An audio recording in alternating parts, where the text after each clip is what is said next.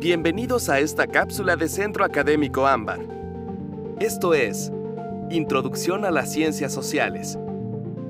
Los temas de hoy son Contraste entre ciencias naturales y ciencias sociales. Comencemos. Tema 2. Contraste entre ciencias naturales y ciencias sociales.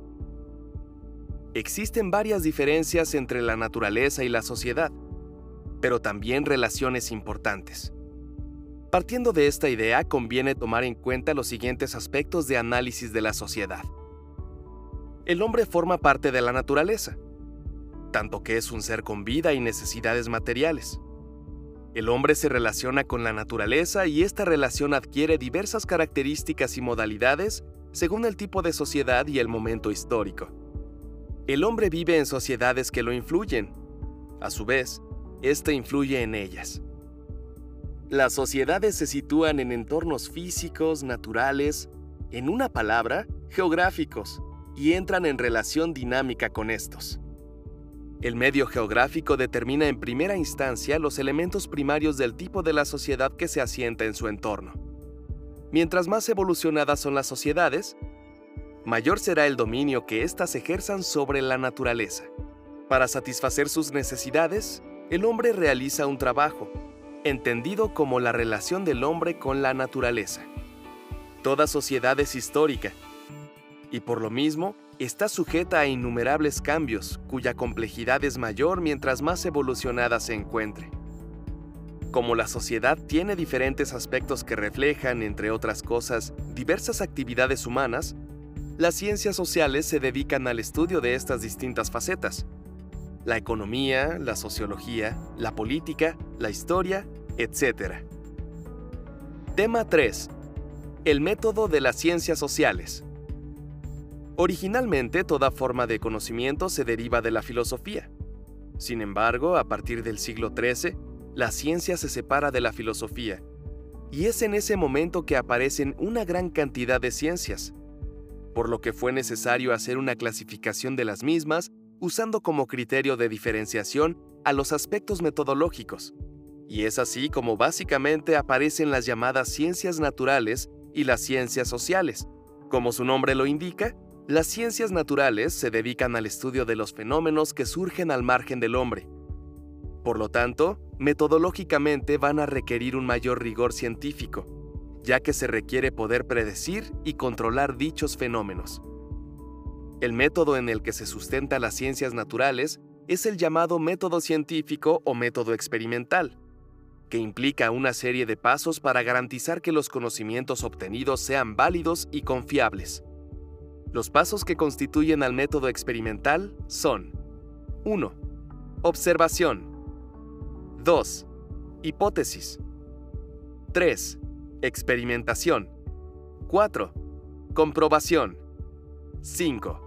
Ley o teoría.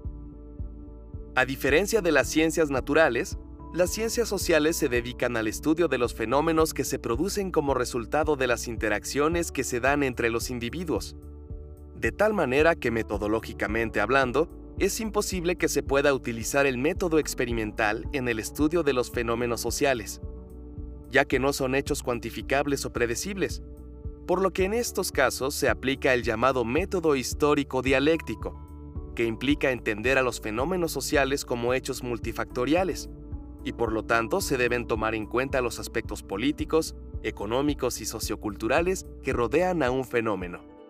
Tema 4. El objeto de estudio de las ciencias sociales. Para determinar el objeto de estudio de las ciencias sociales, analizaremos las teorías de Augusto Comte, 1798-1857, y de Karl Marx, 1818-1883. En la teoría comtiana prevalecen dos tesis fundamentales, la ley de los tres estadios y la clasificación de las ciencias. En la primera afirma la existencia de los siguientes elementos, Estadio teológico. La interpretación que hace el hombre de los fenómenos implica que crea que estos se producen por la actuación inmediata de seres sobrenaturales. Estadios metafísicos.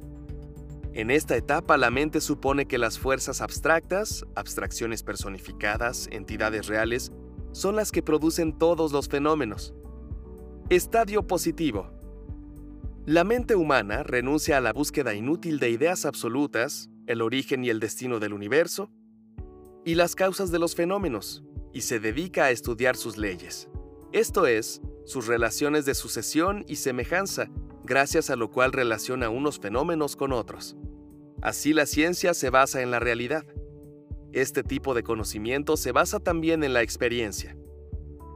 En su clasificación de las ciencias, afirma que la sociedad puede ser epistemológicamente aislada y asimilada a la naturaleza. A esto se llama positivismo naturalista. Es decir, en la vida social reina una armonía de tipo natural. La sociedad se rige por leyes naturales, o sea, por leyes invariables independientes de la voluntad humana. Por otro lado, Marx asegura que el objeto de estudio es la sociedad, mas no la sociedad en abstracto, sino las sociedades históricas estas. En su devenir se encuentran inmersas en contradicciones diversas que se expresan sobre todo en la lucha de clases. Este es el concepto central de explicación que hace Marx del desarrollo histórico de la humanidad. Para Marx la exigencia del conocimiento científico precisa de concreción histórica. Esto es cuándo y dónde se desarrolla la lucha de clases. Igualmente es preciso entender que el materialismo histórico maneja un concepto clave que es el de totalidad, es decir, considerar los fenómenos como parte de algo mucho más amplio que influye sobre estos y que a la vez son influidos. Hasta aquí llega la cápsula de hoy. Muchas gracias por habernos escuchado. Recuerda que puedes reproducir este material todas las veces que lo necesites. Nos escuchamos en la siguiente cápsula.